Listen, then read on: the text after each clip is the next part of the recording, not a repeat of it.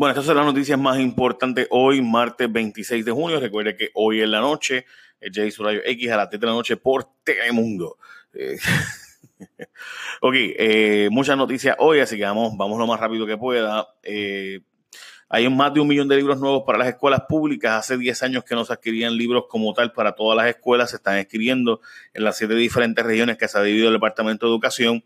Eso suena bien. El problema, pues, que a la misma vez estaban comprando tablets para sustituir libros. Mm, así que eso suena medio complicado. ¿Cómo es que tú estás comprando tablets y computadoras y a la vez quieres sustituir libros? Eh, son 24 millones de dólares. La pregunta es si de verdad son 24 millones de dólares para comprar todos los libros que necesita el Departamento de Educación, porque si es menos del 1% no se ha hecho antes. Eh, aquí el gato encerrado, hay varias investigaciones que estamos haciendo, vamos a dejarlo ahí, pero that is that. Los seguros solo han pagado en 10 dólares de cada 100 que deben en condominios o de cada 100 ¿verdad? reclamados en condominio. De hecho, después de Georgia se hizo una enmienda a la ley para poder eh, evitar los fraudes. Hay que crear una cuenta aparte, para que, hay que tener dinero bajo un plan, si no, no se puede usar. Eh, porque pues ha habido unos cuantos fraudes en los, con el tema de los condominios y la forma en la que se han usado los fondos anteriormente. Pero obviamente el ajustador es la persona clave que te va a decir si están pagando lo justo o no etcétera, etcétera. Uno de los problemas que tenemos es que los seguros son por unos daños, pero ahora resulta que para poder arreglar esos daños son mucho más caros.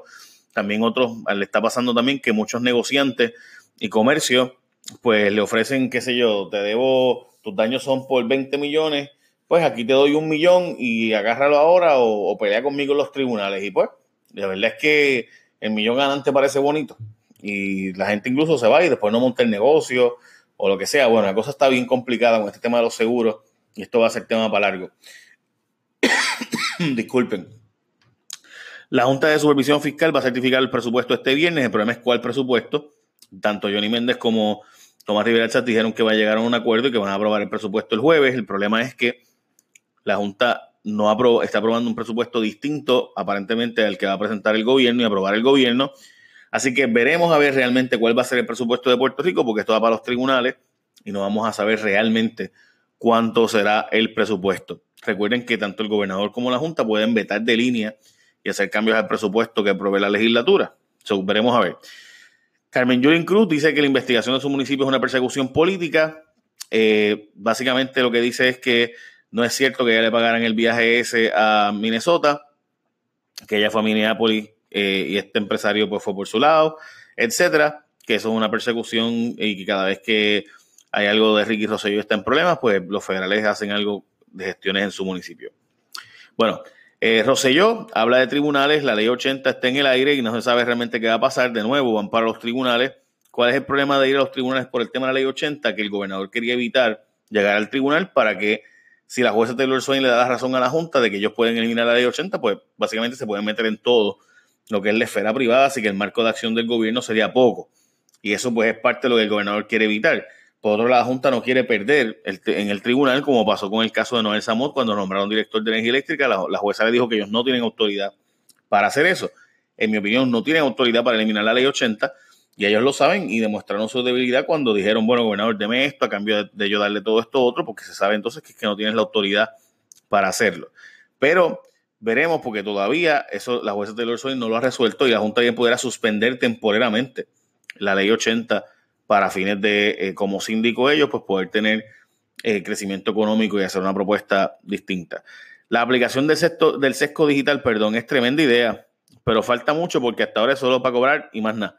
Y me preocupa que se quede en, este en esta fase solo de cobrar. Está chévere eso de que tengamos un sesco digital. Yo llevo años pidiendo hacer una aplicación que el resto del mundo tiene hace tiempo. O sea, tiene cero sentido tú estás viendo el sesco para pagar multas y hacer y renovar malvete cuando solo deberías estar haciendo remotamente y que te llegue todo por correo. Pero, por otro lado, la aplicación puede ser tremenda idea, pero puede ser que lo que, se quede en esta fase y solo estén cobrando. Y haciendo gestiones mínimas como si tu licencia está vigente, eh, sacar eh, certificación de multas y pagar malvete. Lo que sí es que te va a ahorrar la triple fila ahora, que era que había que hacer una fila para conseguir cuáles eran tus multas, había que hacer otra fila para pagarla y volver a hacer otra fila para que te eliminaran del sistema. Eso pues se está eliminando. Y eso es bueno, va en la dirección correcta, pero hay que presionar para que no se quede solo en la gestión de cobro. Eh, porque de nuevo, llevo años planteando esto como una pérdida de tiempo, pero cuidado. Hacienda está celebrando más recaudos y los bonistas sonríen de la inocencia del secretario porque anunció que recaudaron 217 millones más de lo presupuestado y 193 más de lo que el año pasado para la misma fecha. Se debe realmente a más recaudos en la foránea, contribuciones de los residentes, arbitrios de autos y los individuos que pagaron más. Obviamente, esto es por el huracán María porque están llegando más fondos eso es lo bueno. Lo malo es que el gobierno se ponga creativo, siga gastando dinero como si el dinero federal siguiera viniendo por Huracán María y que no ha llegado a los niveles que se supone que estuviera llegando. Y además de eso, que los bonistas se pongan creativos también con el Tribunal Federal pidiendo unos pagos cuando, hello, o sea, estos chavos no son recurrentes, no van a venir todos los años. Esto es ahora por el tema del huracán. Bueno, la Junta de Control Fiscal regañó al gobierno por presupuesto descuadrado en carreteras. El gobierno entregó un presupuesto donde subestima los ingresos de los peajes la autoridad de carretera. Eh, básicamente, gente, o sea, esto, el regaño es porque la autoridad de carretera es un tostón, no hay quien lo pueda resolver. En vez del talón de Aquiles, el tostón de Aquiles, porque carretera fue lo que llevó a la quiebra al Banco Gubernamental de, Fomento, le prestaban dinero que no podían pagar desde el año 2003 tienen un déficit brutal, son 400 millones todos los años en déficit, el tren urbano son ciento y pico millones en déficit, las lanchas son 30 millones en déficit, la boba de la Amazon 60 millones en déficit, bueno, es un desastre. Eh, y pues eh, nadie quiere resolver este problema. Yo no sé si hace falta incluso una autoridad de carreteras, quizás lo que hace falta es eliminar la autoridad, eh, pero pues ahí hay, obviamente, hay unos empleados que sí son importantes, como por ejemplo geólogos, que son importantes, que son los que chequean las estructuras viales de Puerto Rico, etcétera, etcétera. pero, pero la verdad es que, o sea, yo no sé qué va a hacerse, pero no, sin duda, esto no puede quedarse así. Eh, bueno, estudiante se declaró culpable del escupitajo a profesor de la huelga de la Universidad de Puerto Rico. Esto fue en el paro del año 2017, donde Ian Camilo le eh, escupió a un profesor que quería entrar a la universidad. Y bueno, básicamente 250 pesos y para afuera salió del problema. Se va otro más del equipo de Yulín.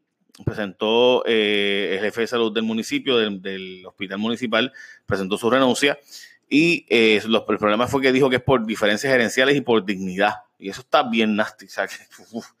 El problema es que eh, no solo él, sino que también se fue el vicealcalde y se fueron los jefes de la policía municipal recientemente. Así que parece que hay serios problemas de nuevo en el municipio, que ya ha tenido problemas con la alcaldesa y la cantidad de gente que se le va de su equipo de trabajo. El proceso de selección de proveedores para el plan de salud del gobierno ha sido un desastre. ACES, de verdad que ah, yo no sé qué pasa ahí, pero ahora dicen que, es que cometieron un error eh, de definición de programación y por eso el proceso está que retrasado nuevamente. Lo cierto es que yo, tengo mucha información de esto y lo tengo bajo una eh, bajo la mirilla, eso no voy a decir más nada. Pero, pero en, en síntesis, ahí la directora hace lo que dice es que están trabajando en nuevas metodologías y modelos, bla, bla, bla. Eso es todo lo que tengo que decir. Eh, comunidad de Ganóvaras logra energizar y la Autoridad de Energía Eléctrica le tumbó el servicio. Esto es la gente de Villa Hugo. Villa Hugo eh, tiene serios problemas hace mucho tiempo porque es una, es una comunidad que, nació de utilizar unos terrenos que no debían utilizarse, que no pueden utilizarse, que no pueden eh, certificarse y por tanto no le pueden dar servicio de energía eléctrica, no le pueden dar servicio en general.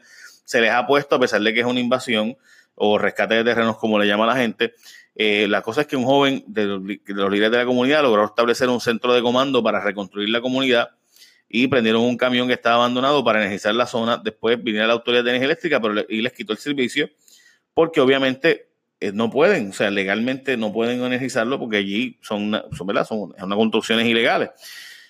Y los conflictos legales que tienen con la autoridad de energía eléctrica y la zona después del huracán, en fin, allí le han dado servicio que no debe haberse dado. Quizás debemos mover a la gente de Villa Hugo, allí viven miles de personas y deberíamos estar buscando la forma de cómo movilizar gente.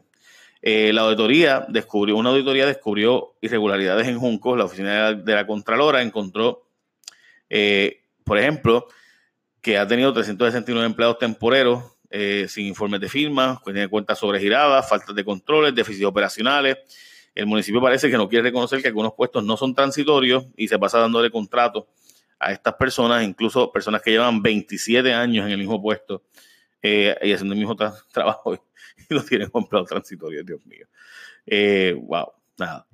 Básicamente esas son las noticias más importantes de hoy. Hay otras cuantas más, pero ya voy por 10 minutos casi. nos vemos. Buen día, gente. Bye. The podcast you just heard was published with Anchor. Got something you want to say to the creator of this show? Send them a voice message using the Anchor app, free for iOS and Android.